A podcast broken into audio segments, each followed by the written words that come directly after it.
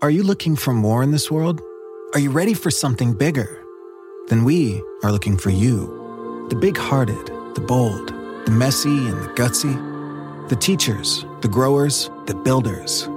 The skilled, the sharers, the change makers. We need you. We are the Peace Corps.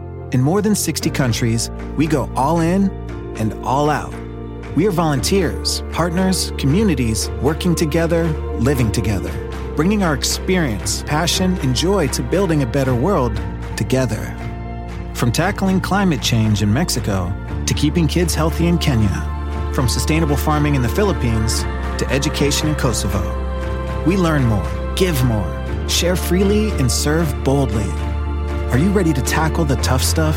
To go the distance to make a difference? Then we have a place where you belong. Join us at peacecorps.gov.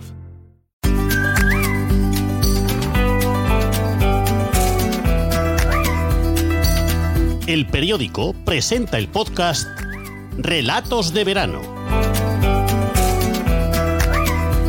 Hoy, séptimo y último capítulo de El terreno de María Belpuch, de Josep María Fonalleras. Séptimo y último capítulo de El terreno de María Belpuch, de Josep María Fonalleras. Hoy, la silla de ruedas y los claveles.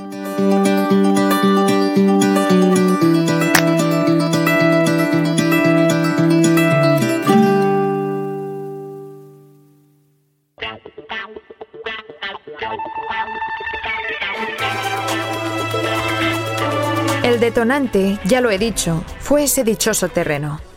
Fue como si allí se describiera mi futuro, como si un magnetismo de siglos me atrajera hacia sus profundidades. Ay, no sé, puede que exagere. Una vez cometes un crimen, ya todo vale. Lo he leído en prisión, que aquí hay una biblioteca con libros de citas. Copio lo que dijo un tal de Quincy, que por lo visto se atiborraba de opio o sustancias parecidas. Empiezas por matar a alguien, escribió, y acabas faltando a misa los domingos.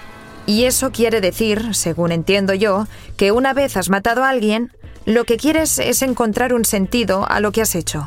Pero creo que el tal de Quincy, que iba hasta el culo de opiáceos, exageraba al comparar el asesinato con ir a misa, que son cosas distintas, coño.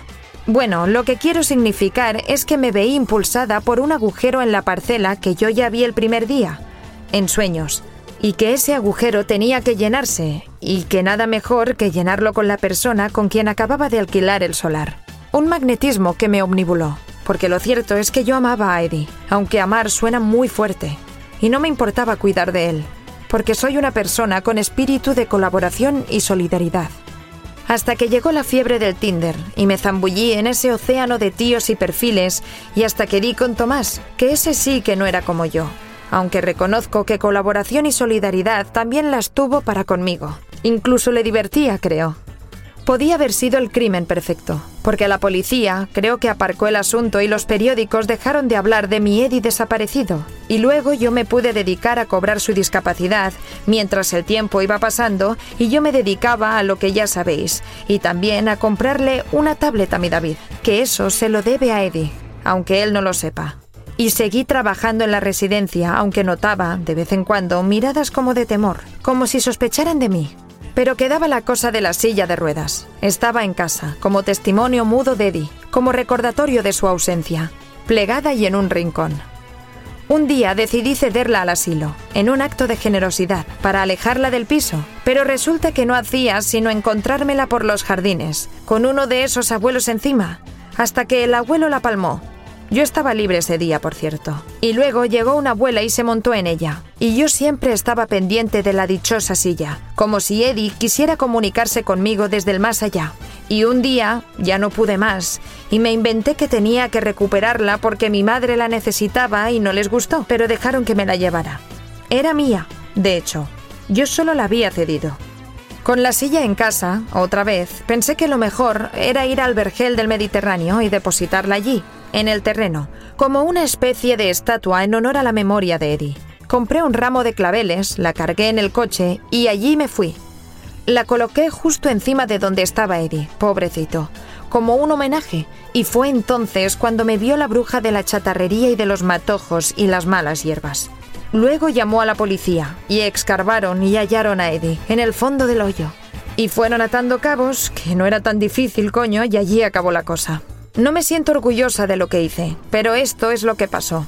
No sé cuánto tiempo voy a estar encerrada, pero en cuanto salga, que un día u otro saldré, lo primero será ir al vergel del Mediterráneo para rememorar esas tardes con Eddie.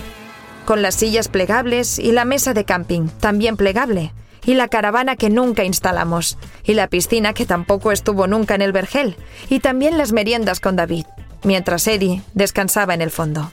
En el fondo fue un amor intenso el que tuve con Eddie, una relación apasionada que igual no he sabido reflejar con claridad. Sería una pena que os quedarais con los detalles macabros. Se parece más a lo que dice otro tío de estos que está en la biblioteca. Se llama algo así como Paulo Coelho y escribe cosas tan bonitas como esta. Hay en el mundo un lenguaje que todos comprenden. Es el lenguaje del entusiasmo, de las cosas con amor y voluntad. Y también tiene otra que me viene de perlas para acabar este último episodio. No existe amor en paz. Siempre viene acompañado de agonías, éxtasis, alegrías intensas y tristezas profundas. Qué bueno el Coelho ese. La clava. Manteneos locos, pero comportaos como personas normales. Lo amo.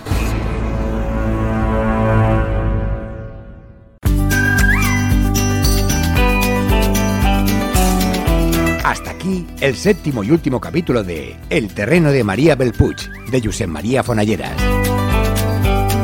Han escuchado Relatos de Verano, un podcast del periódico.